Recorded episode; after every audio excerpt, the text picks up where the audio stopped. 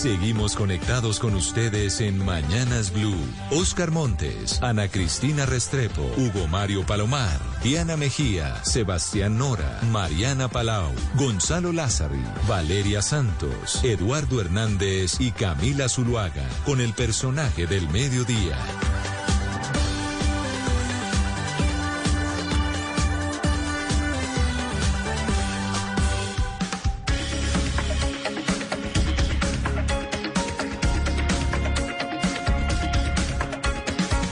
Son las 12 del día, 16 minutos. Gracias. Bienvenidos a nuestro espacio central aquí en Mañanas Blue, cuando Colombia está al aire. Bienvenidos a quienes se van conectando poco a poco también a través de nuestro Facebook Live. Nuestro personaje del día es la doctora Cecilia López, ministra de Agricultura del gobierno de Gustavo Petro. Ha dado muy pocas entrevistas, pero sin duda, Sebastián, el reto que va a tener la doctora Cecilia López va a ser enorme eh, frente a todos los desafíos que se plantean en el gobierno de Gustavo Petro, todo lo que tiene que ver con una reforma rural, todo lo que tiene que ver con las tierras, todo lo que tiene que ver con muchos asuntos de mucho interés para los colombianos. Y hablamos eh, de la doctora López, nuestra invitada, una persona que ha tenido puestos muy importantes en el Estado, fue directora de Planación Nacional, ya fue ministra de Agricultura y un poco tiene sentido este nombramiento. Uno ve el pensamiento de Cecilia López y el pensamiento de Gustavo Petro, en especial en el tema agrario. Hay muchas coincidencias. Creo que ambos pensamientos se hermanan en el tema de la reforma agraria, de que la estructura agraria de Colombia, de la concentración de la tierra, de la vocación de las tierras agrícolas, de la, vocación de las tierras ganaderas, van muy de la mano. Entonces es sorpresivo, pero sí, sí sería interesante oírle en estos 45 minutos de ya de manera concreta cuáles son los lineamientos, las, las medidas de una posible reforma agraria y de qué va a pasar con este tema que además lo discutimos ayer, Eduardo, de la ganadería en Colombia. La ganadería, la producción de alimentos, que también eh, se ve como uno de los grandes retos que va a tener este gobierno. En fin, son muchos temas y esa es la razón por la cual le hemos invitado este mediodía. Doctora Cecilia López, futura ministra de Agricultura, bienvenida, gracias por estar con nosotros en Mañanas Blue. Muy buenos días, ya muy buenas tardes. Eh, muchas gracias por esta, eh, esta invitación. Bueno, vamos a conversar ampliamente de muchos temas, doctora Cecilia López, pero si le parece, empecemos hablando por un tema coyuntural, lo que ha venido ocurriendo en estos últimos días en el norte del Cauca. Usted sabe, allí unas dificultades y unos enfrentamientos que se han venido dando entre grupos indígenas, entre los ingenios azucareros, un tema de invasión de tierras que quizá refleja lo, lo que es el trasfondo del asunto y lo que podría haber detrás de una posible reforma rural, un manejo de tierras distinto en el gobierno de Gustavo Petro. ¿Cómo plantea y cómo se ha eh, eh, manejado este asunto, cómo se debería manejar eh, y cómo lo plantea el gobierno de Gustavo Petro? Bueno, lo primero eh, que lo he repetido y lo seguiré repitiendo es que este es un nuevo país.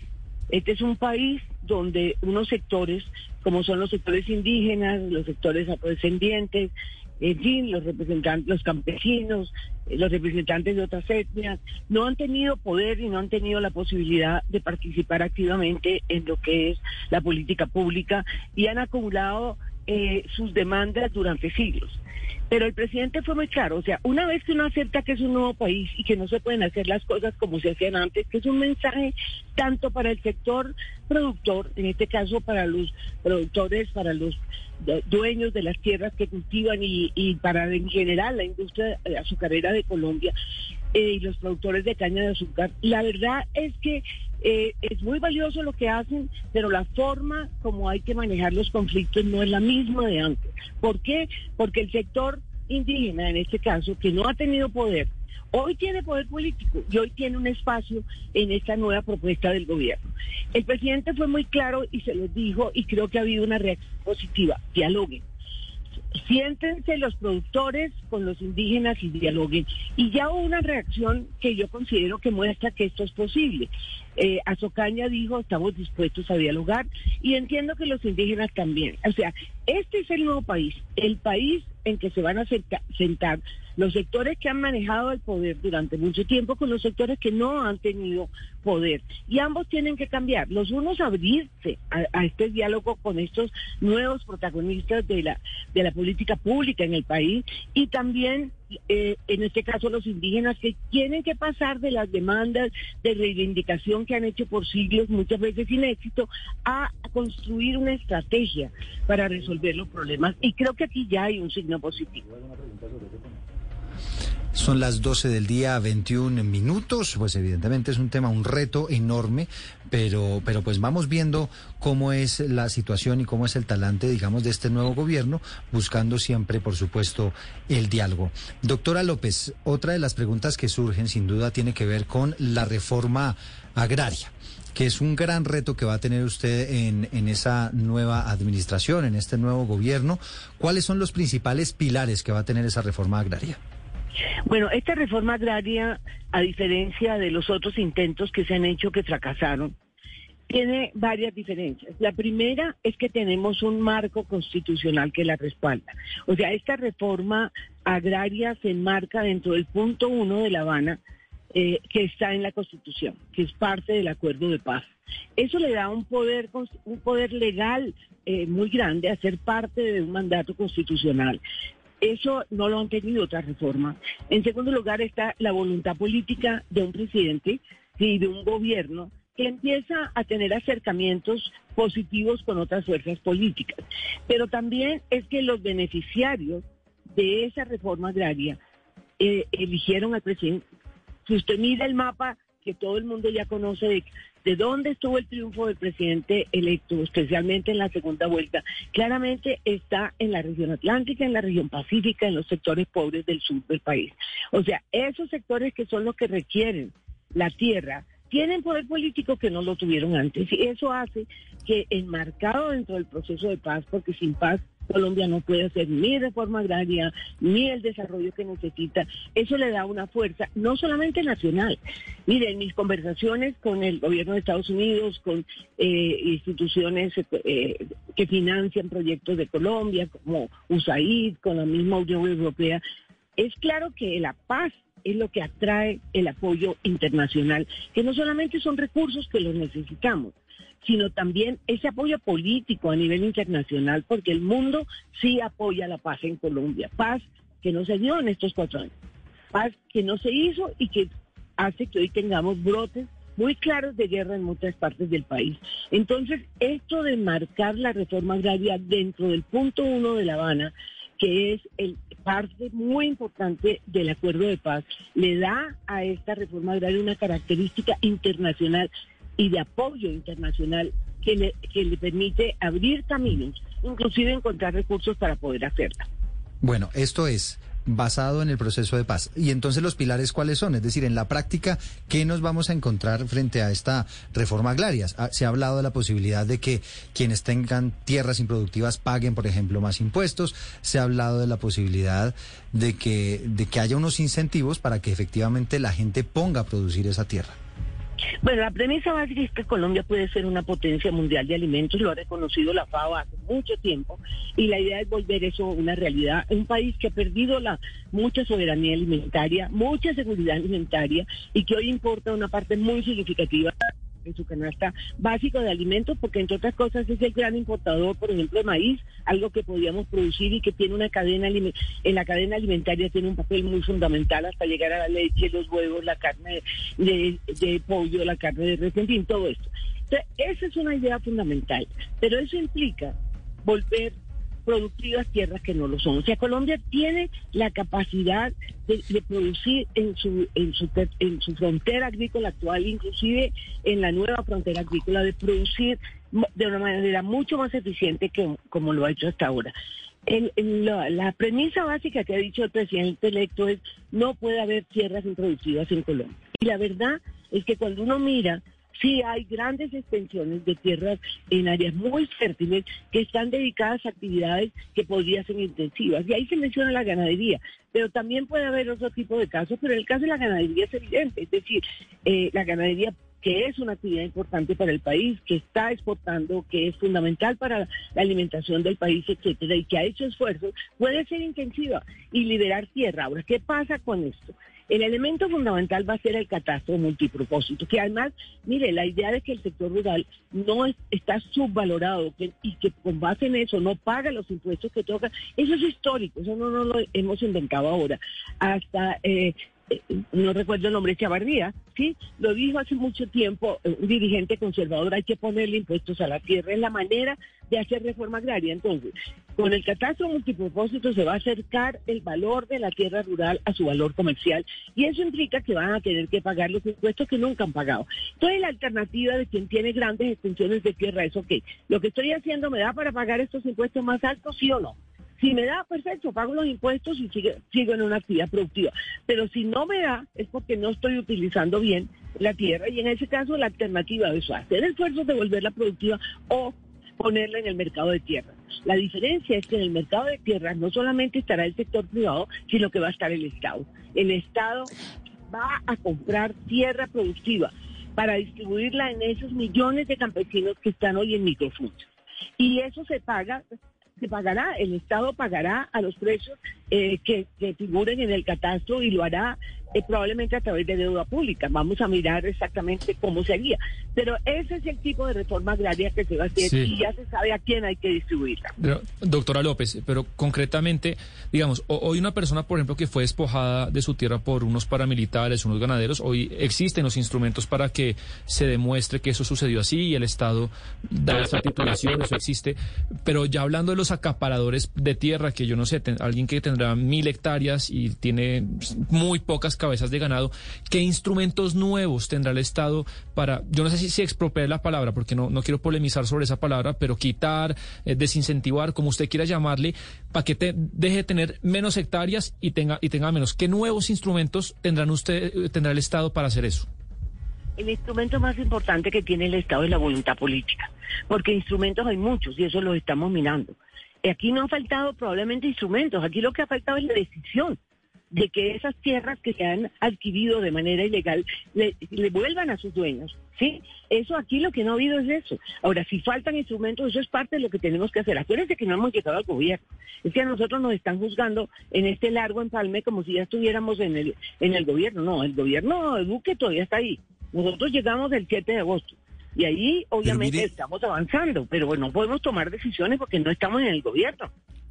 Sí, doctora López, pero mire, yo, yo le quiero preguntar a usted a propósito de este tema del que estamos charlando, de la reforma agraria, ¿qué va a pasar con las tierras que han sido decomisadas a los narcotraficantes? En Colombia las mejores tierras están en manos de los narcotraficantes, las más productivas. Y resulta que en esta reforma integral de, que se va a llevar a cabo en el agro colombiano, esta reforma agraria integral, uno quisiera saber qué va a pasar con esos bienes, con esas tierras, también esas extensísimas tierras que tienen en el Caribe colombiano, en los llanos, en tantas partes. ¿Qué va a pasar con esas tierras? ¿Cómo están contempladas en esa reforma agraria? pues son parte fundamental de la reforma agraria y de pronto son las más rápidas para poder distribuir. Eso es parte del paquete de reforma agraria que se va a hacer. Y se está mirando es por qué no se ha hecho. Es decir, ¿dónde han estado las trabas? ¿Sí? Porque ahí hay un potencial importante. Eh, creo que ya hay una evaluación de cuáles de esas son realmente productivas eh, en términos de, de, la, de la agricultura y qué otros características tienen.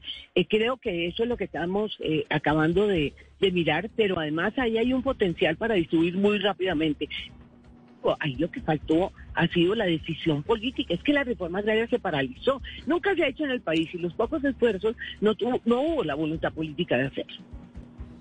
Ministra, cuando yo me quiero devolver un poco cuando usted hablaba de que el presidente Gustavo Petro dijo que no debería haber una tierra que no sea productiva en el país, eh, ¿esto significa que ustedes van a volver las tierras con vocación productiva productivas o que van a ampliar la frontera agrícola? Y se lo pregunto porque en este momento pues hay un debate ambiental en que hay muchas tierras que si bien podrían ser cultivables, se deberían dejar quietas, quietas para, digamos, dejar que el planeta y el país respire.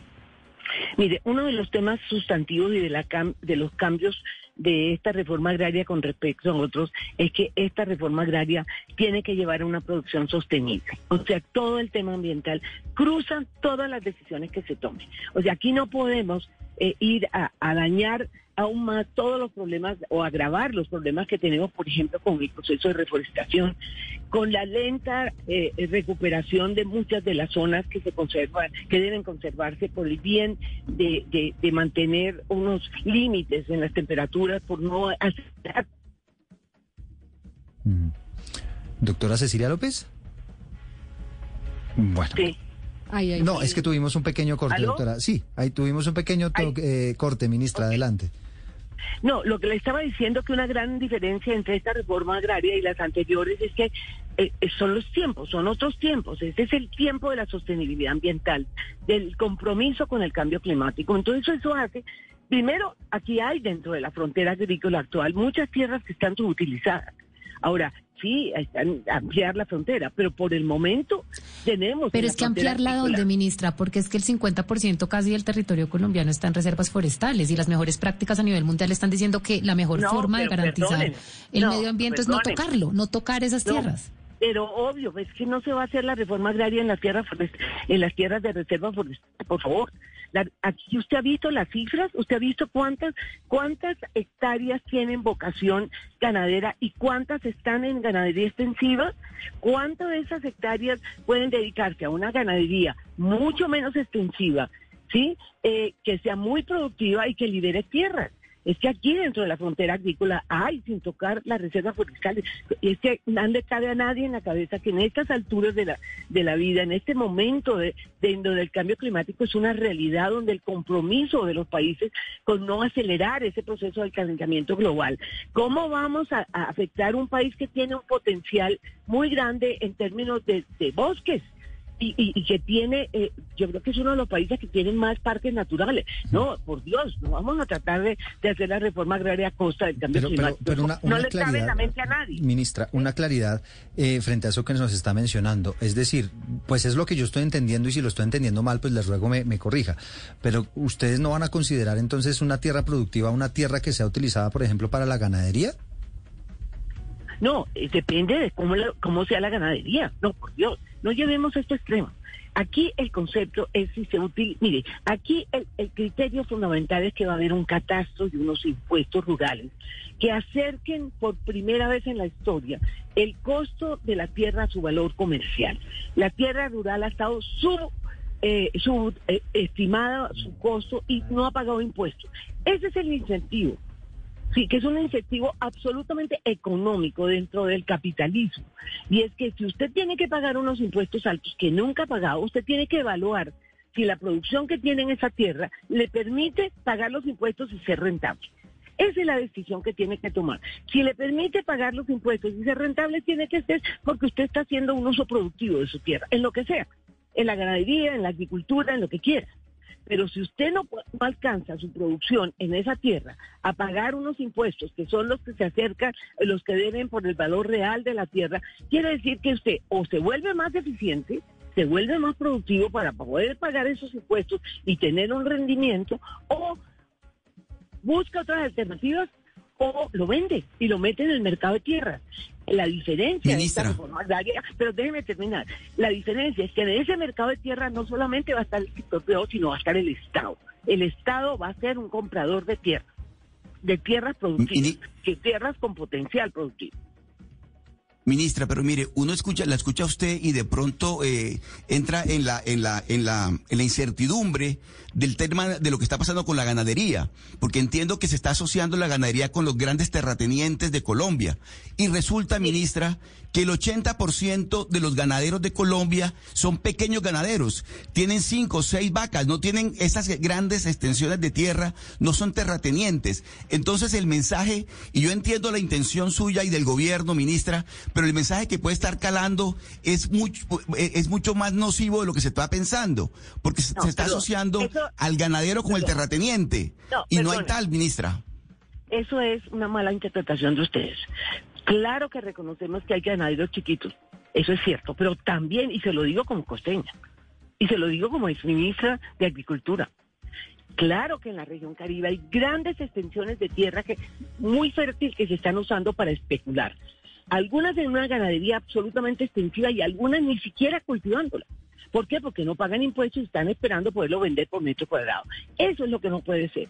Eso no quiere decir que uno esté subestimando la actividad ganadera. La ganadería es muy importante para el país, sin duda está generando divisas en este momento, contribuye a la seguridad alimentaria, ha bajado el consumo de, carne de res, eso es cierto, y eso no es eh, realmente positivo, ahí hay un potencial muy importante, y no se trata de desestimular esto, pero sí se trata de que no haya tierras mal utilizadas, que se dan en la ganadería, sí se dan, pero se dan también en otras eh, eh, grandes extensiones que las dedican simplemente para especular porque no pagan impuestos, no tienen estímulo para volverlas productivas. De eso se trata. Entonces aquí no se está estigmatizando a nadie, ni se está, eh, desconociendo que hay, parte de los ganaderos también son chiquitos. Eso no se está, pero tampoco desconozca que hay grandes extensiones de tierra, y se lo digo porque conozco la región Caribe. Acuérdense que yo fui viceministra y ministra de Agricultura, en donde uno ve que las tierras son con muy pocas cabezas de ganado, donde podían hacer una cosa más intensiva, e inclusive tierras que ni siquiera las cultivan para nada, esperando que como están cerca de las ciudades, las vendan por metro cuadrado. ¿Por qué? Porque no pagan impuestos. Eso es de lo que se trata la reforma agraria. Eh, ministra López, hay algo eh, importante y es el acceso a la información confiable sobre tierras en Colombia. Le quiero preguntar sobre, digamos, para nosotros, para los periodistas ha sido supremamente difícil.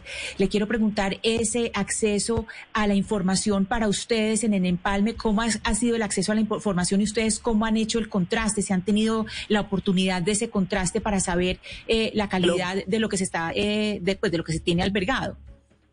Pues mire, la verdad es que el empalme ha sido un empalme amable, por lo menos en el sector agropecuario. El mandato del presidente, eh, eh, del, presidente Petro ha sido muy claro, sin confrontación, sin estar divulgando y haciendo show con las cifras. Hemos encontrado en el caso mío con el ministro sea una, una gran reacción positiva creo que el empalme, pues no sé, no conozco a los otros, pero de los empalmes más grandes, a mí me tocó ver el de planeación también, porque el presidente me pidió que lo acompañara en este tema con, con el doctor eh, Medina. Eh, quiero decirle que hemos tenido acceso a información, todavía la estamos procesando. Eso nos ha permitido encontrar millones de problemas, pero no ha sido eh, que no nos den información. Hasta donde yo he podido ver, hemos tenido una colaboración eh, que nos ha permitido hacer un diagnóstico preocupante.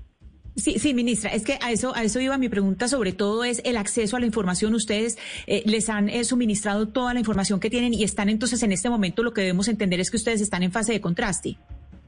Sí, nosotros estamos analizando la información que tenemos. Hasta el momento yo no puedo hacer un juicio total porque apenas estamos terminando el empalme y, cerrando el empalme. Y es solamente cuando lleguemos podemos saber eh, qué tanta información nos falta y, yo no creo que haya distorsiones muy grandes. Puede que nos falte información, puede que no nos hayan dado todo, pero yo no puedo decir nada hasta que no llegue. Pero por el momento lo que le quiero decir es que el empalme ha sido amable.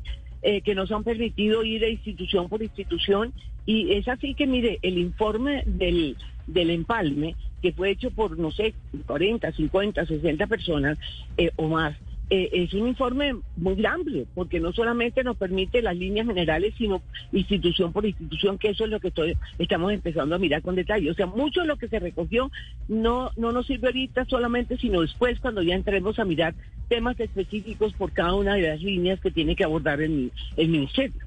Sí, ministra, ya que hablamos de, ganadería y me devuelvo un poco, le quería preguntar si la reforma agraria que ustedes tienen contemplada eh, va a tocar la ley 89 de 1993, que como usted sabe fue casi que hecha a la, a la medida de Fedegan y solamente permite que Fedegan administre los recaudos de los parafiscales de la leche y de la carne.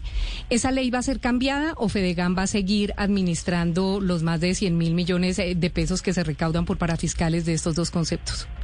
En este momento, las leyes que estamos previendo es la ley 160 para la reforma agraria y unos decretos que estamos mirando y estamos evaluando si con eso es suficiente para arrancar este proceso y si necesitamos algo más. El tema de los parafiscales será uno de los temas que tenemos que discutir. Los gremios manejan y, el fondo ganadero es el más importante después del café. Ellos manejan el total de los fondos parafiscales, pueden estar manejando una tercera parte de los recursos que tuvo el Ministerio de Agricultura durante estos últimos años. Eso es lo que hemos visto. Ahora, ¿qué se va a hacer ahí? No, pero que lleguemos y miremos esto y eso será uno de los temas que habrá que discutir. Pero hasta el momento en no hay una eh, posición definida. No, mm. no, es un tema pendiente. Ministra, eh, hay muchas preocupaciones de mucha gente que, por ejemplo, tiene una finquita, ¿no? Una finca de verano y demás. Eh, ese, esos predios, por ejemplo, o esas, esas fincas van a tener un aumento en el, en el, en los tributos, en los impuestos, por ejemplo. Pues mire, esas fincas, sí, que son de recreación, normalmente el avalú está muy por debajo de su valor comercial. Si está muy por debajo de, su valor comercial, el, catastro multipropósito lo va a acercar al valor comercial. Y obviamente los impuestos van a subir. Ahora, si está eh, eh, el valor está muy cercano al valor comercial, pues los impuestos serán los mismos. Pero conociendo la subestimación del valor de la tierra rural, así sea para recreo, sí, es muy posible que cuando se acerque al valor comercial, sí, el impuesto sea un poco más alto. Pero eso sí depende de, la, de las circunstancias. ¿Y ese catastro multipropósito va a evaluar exactamente qué con relación a, por ejemplo, esos casos, las fincas de recreo?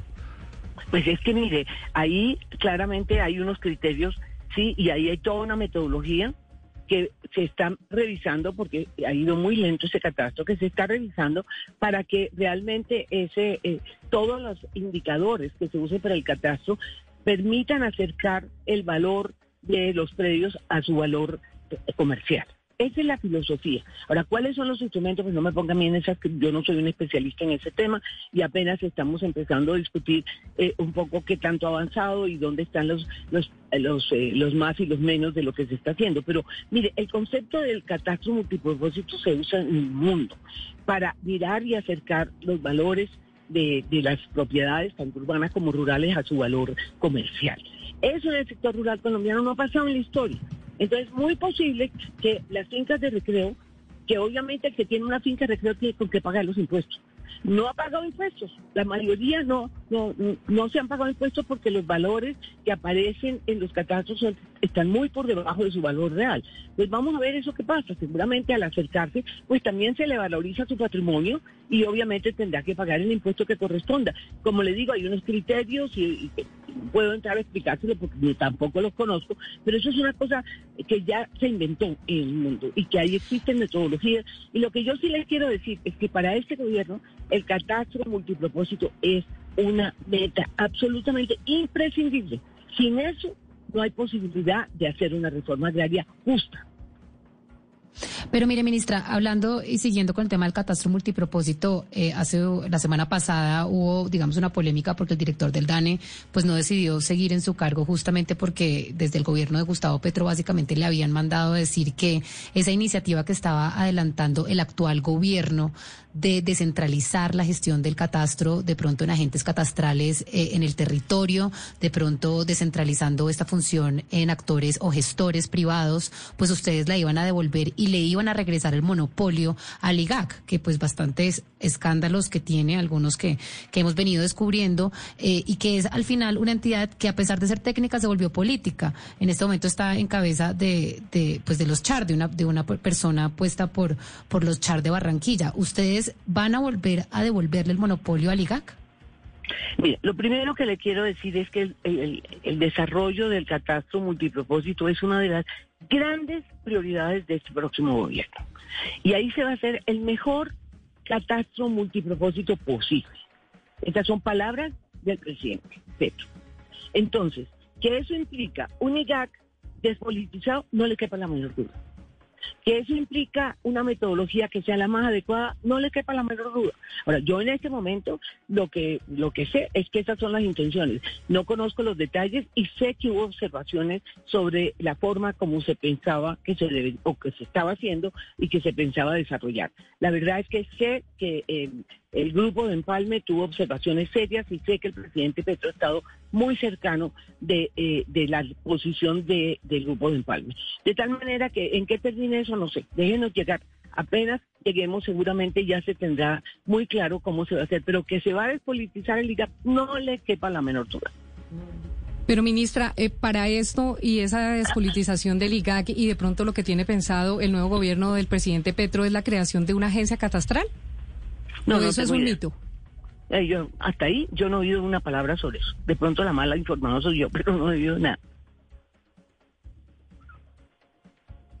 Ministra, quedan dudas sobre el tema de la ocupación de predios por parte de las comunidades indígenas en el norte del departamento del Cauca. Usted ha dicho que se va a entablar un diálogo, lo ha dicho el presidente electo Gustavo Petro, pero lo que dicen los indígenas es que tienen títulos coloniales y lo que dicen los eh, cañicultores es que tienen títulos de propiedad. ¿Esa diferencia cómo se define? ¿Quién tiene la razón, el del título colonial o el del título de propiedad? No me pedí a mí que defina algo sobre lo cual no sé. Es decir, yo lo único que sé es el diálogo que se ha pedido que se haga. Vamos a ver qué pasa con el diálogo. Eh, obviamente ahí hay expertos de lado y lado. Eh, hay seguramente el, el, gobierno va a tomar alguna decisión, pero por en este momento lo único, el único mensaje que le ha dado el presidente Petro a tanto a los eh, a los dueños de los de las de la producción de de caña de azúcar como a los indígenas es diálogo. ¿Qué va a pasar con ese diálogo? Pues yo, creo que no me puedo adelantar a eso y no soy una experta en, en este tipo de, normas, de tal manera que habrá eh, eh, decisiones que habrá que tomar y me imagino que la gente experta podrá discutir eh, cuál va a ser la posición del gobierno sobre eso. Pero como le digo, este es un nuevo país. Aquí lo que se necesita es que no haya, es que confrontaciones que no terminan en nada. Unas confrontaciones en donde siempre los indígenas estuvieron en una posición débil frente a, los sectores que tuvieron que tienen más poder. Eso en este momento es lo que se está tratando es de nivelar el campo y ahí de ser justos y de no perjudicar la industria, ni mucho menos, ni, perjudicar estas plantaciones de, caña de azúcar que han sido muy importantes y siguen siendo muy importantes para el país, pero también reconocer cuáles son los derechos de los indígenas. Ahí eh, tiene que llegar un equilibrio. ¿Cómo va a terminar eso? No tengo idea. Lo que sí sé es que en este momento, por lo menos, hay el ambiente de un diálogo. Y eso es un elemento del nuevo país. Ministra Cecilia López, ministra de Agricultura del gobierno de Gustavo Petro, estamos conversando con ella este mediodía sobre muchas dudas que van surgiendo, sobre todo de, la ciudadanía. Eh, ministra López, háblenos del tema de la expropiación, que usted sabe ha sido un fantasma, digamos, que ha rodeado todo el tema de, Gustavo Petro y demás, mucha preocupación en torno a la posibilidad de que terminen a la gente quitándole las tierras, ¿no? Eh, ¿cómo, ¿Cómo se plantea eh, esa, esa política de la expropiación, que sabemos existe en muchos casos, pues cuando hay proyectos, digamos, de, de interés colectivo, pero, pero háblenos un poco de cómo va a ser esa política. ¿Hay alguna posibilidad de que a alguien le quiten las tierras, por ejemplo, si es que alguien se está haciendo esa pregunta? Mire, yo creo que se ha dicho hasta la saciedad que el principio fundamental de la reforma agraria no es expropiar. Eh, tanto es así que ese debate ya ha perdido, ha perdido su momento ustedes lo traen de nuevo, pero en general ya la gente sabe que este gobierno no está hablando de expropiación como la regla general, ni mucho menos. Aquí lo que se está hablando es de capitalismo. Aquí lo que se está diciendo es que vamos a usar el mecanismo del mercado de tierras, en donde el Estado compra cuando el sector privado no compra y cuando la gente quiere vender su tierra, porque no es productiva y no puede volverla productiva y no puede responder por los impuestos que le van a subir, sin duda. Eso es así. Ahora, eso no, la expropiación no es parte de, este debate porque, lo, como le digo, la idea es comprar esa tierra y no comprar, yo no sé, no distribuir baldíos, que quede claro que a lo mejor en algún momento cuando la Corte decida eh, una sentencia que está a punto de, salir, eh, ahí puede haber un, otro tema que se agrega a esto, pero el mm. principio fundamental del presidente Petro es distribuir tierra eh, productiva que no está siendo suficientemente utilizada en esa dimensión. Pero aquí no se está hablando de expropiación. Tanto es así que ya no se repite eso. Sí, no, y, sobre eso le quería preguntar, ¿hasta qué, hasta qué punto pues esos impuestos van a ser demasiado altos? Y se lo pregunto porque podría ocurrir también pues que alguien que, que tenga su tierra pues le cobren unos impuestos que se vuelvan impagables y por esa vía se le obliga a vender, ¿no? Mire, los impuestos tienen que corresponder al valor comercial del precio. O sea, aquí nadie se puede inventar unos impuestos que desconozcan el valor real del precio. Para eso hay una metodología muy seria que no se eso no es eh, a voluntad de ningún funcionario. Hay una metodología que se aplica y que determina cuál es el valor comercial. Y con base en ese valor, valor comercial se fijan unos impuestos. ¿sí? Eso es. Ahora, que lo, que lo pueda pagar o no lo pueda pagar, sobre todo en tierras rurales, depende del uso que le da la tierra. Si la tierra la está usando de manera eficiente y productiva, seguramente puede pagar ese impuesto que corresponde a lo que debería por su valor comercial. Mire lo que pasa en las zonas urbanas, donde eh, en el caso de Bogotá la mayoría de las, de las viviendas se, acerca, el valor catastral se acerca al valor comercial. lo que pasa es que en el sector rural nunca ha pasado eso. ¿sí? Y entonces, y en el sector rural la capacidad de pago del impuesto depende del uso que usted le dé a la tierra. Ahora, si usted la quiere usar solamente como un área de recreo de 1.500 hectáreas y está dispuesto a pagar el impuesto, pues usted verá, ¿sí? pero si, si sabe que tiene que pagar con base a lo productiva que sea la tierra, si no le da lo suficiente, pues usted la va a vender o le va a buscar usos no productivos.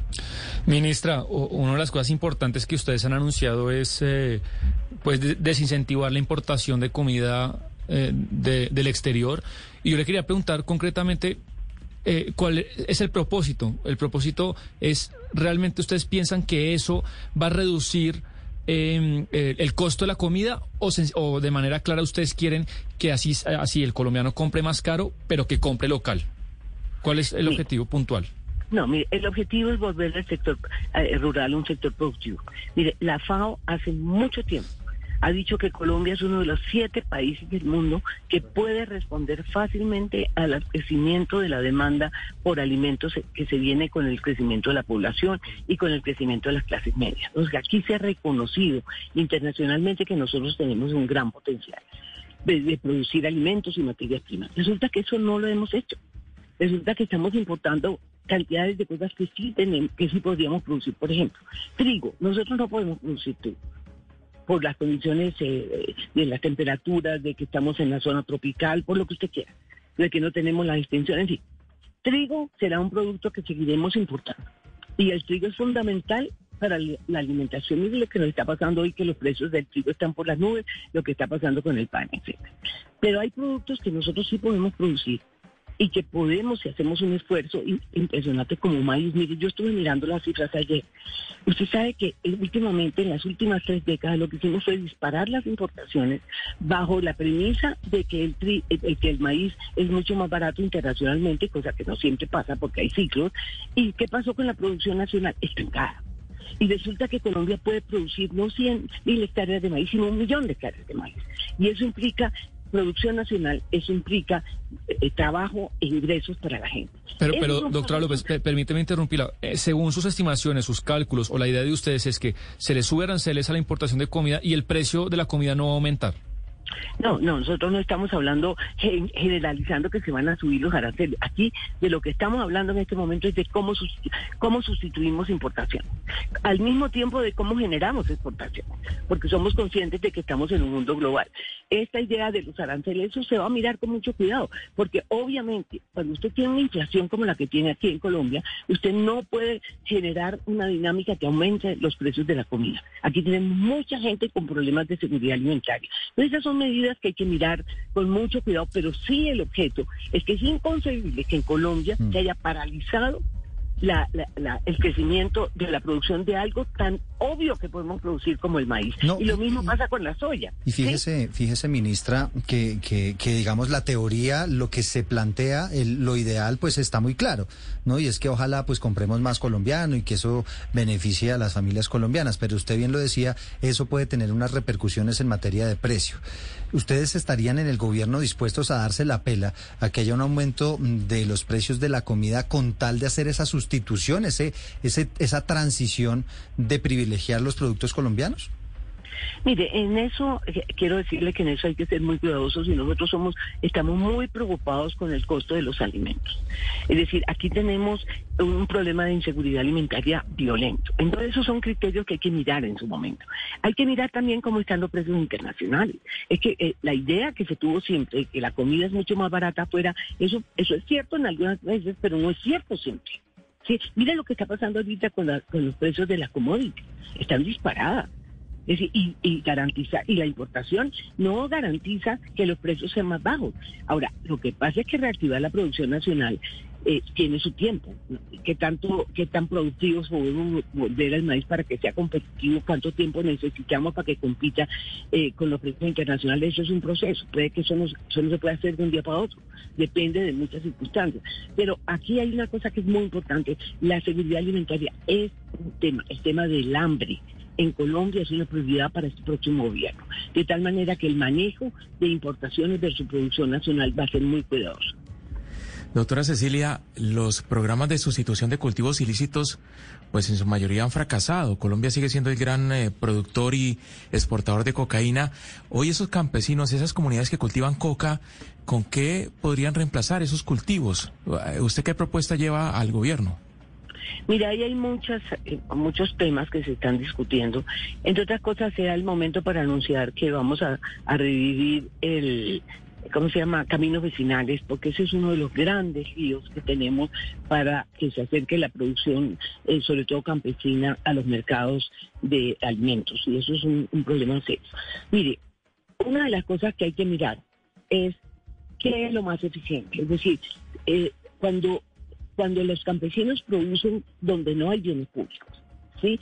resulta que los narcotraficantes son el equivalente a lo que fue el IDEMA les dan la semilla, les financian todo y les compran después la cosecha, porque están lejos de los mercados.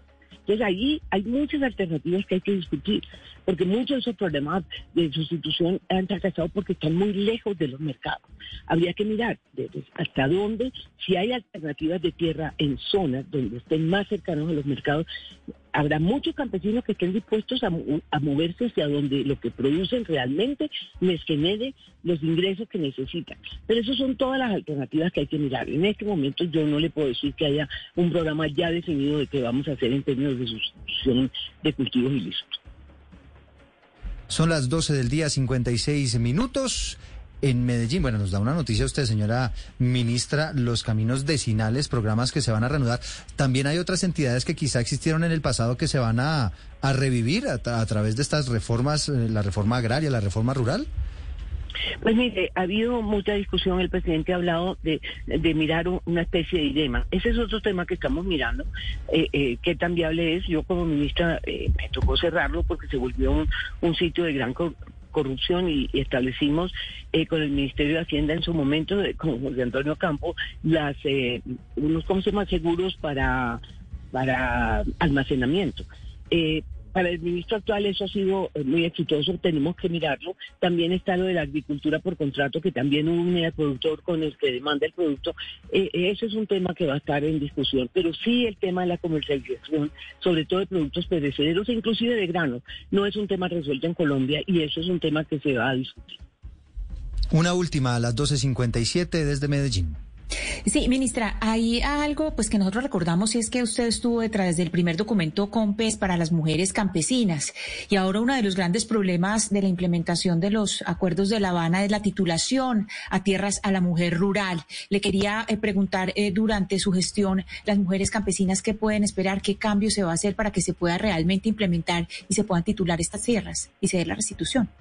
Una de las cosas que me motivaron para aceptar el ministerio es que el presidente ha sido muy claro en que las mujeres en general serán eje de toda la política de reactivación del país y concretamente en el sector rural. Y usted me conoce que yo me casé con el tema de la economía del cuidado, que creo que es uno de los grandes problemas de que se subestima y no, y no le permite a la mujer eh, eh, participar en actividades productivas y ser eh, autónoma.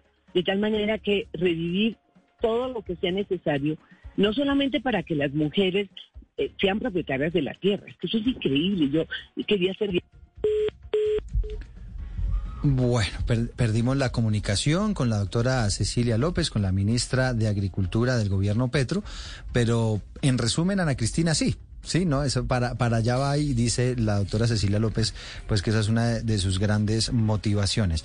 Lastimosamente se nos agotó el tiempo, se nos cayó la llamada, pero, pero bueno, pues quedamos con muchas pistas de lo que se viene en materia agraria, en materia de tierras en materia de agricultura en nuestro país durante el gobierno del entrante presidente Gustavo Petro. Y pues bueno, vamos a ver muchos éxitos en todo caso en toda esa implementación. Son las 12 del día, 59 minutos, una breve pausa y ya vienen las noticias de Colombia y del mundo en Meridiano Blue. Esta es Blue Radio. En Bogotá, 89.9 FM. En Medellín. 97.9 FM. En Cali, 91.5 FM. En Barranquilla, 100.1 FM. En Bucaramanga, 960 AM. En Pereira y el norte del Valle, 89.2 FM. En Tunja, 103.1 FM. En Villavicencio, 96.3 FM. En Armenia, 89.2 FM. En norte de Santander, 97.5 FM, en Neiva 103.1 FM y en Córdoba 96.0 FM. También en bluradio.com, en Facebook Blue Radio Colombia, a través de Twitter en arroba Blue Radio Co y en la señal de TDT.